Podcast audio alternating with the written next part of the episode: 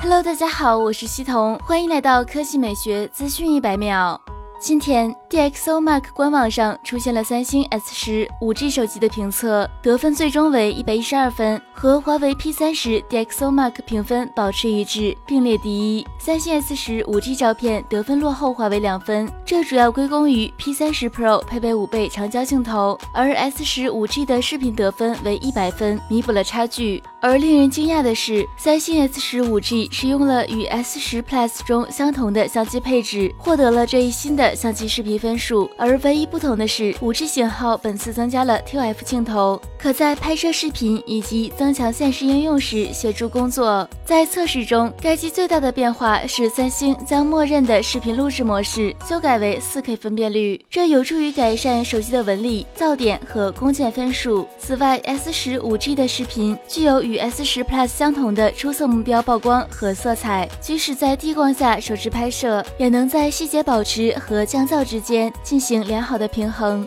而 DxO 也特别声明，本次 S 十十五 G 所添加的 TF 传感器仅用于计算视频中的散景，所以它对最终分数没有任何影响。好了，以上就是本期科技美学资讯一百秒的全部内容，我们明天再见。